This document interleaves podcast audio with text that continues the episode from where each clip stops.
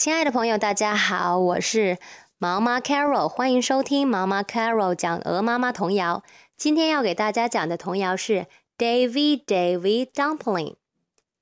我先把今天要学的词汇给大家来读一遍：boil boil 煮，pot 锅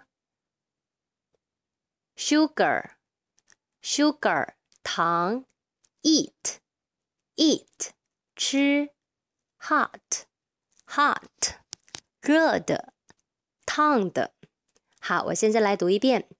Davy Davy dumpling, boil him in a pot, sugar him and butter him, and eat him while he is hot. 好，我快一点哦。Davy Davy dumpling, boil him in a pot, sugar him and butter him, and eat him while he's hot. 第三个最快喽，Davy Davy dumpling, boil him in a pot, sugar him and butter him, and eat him while he's hot.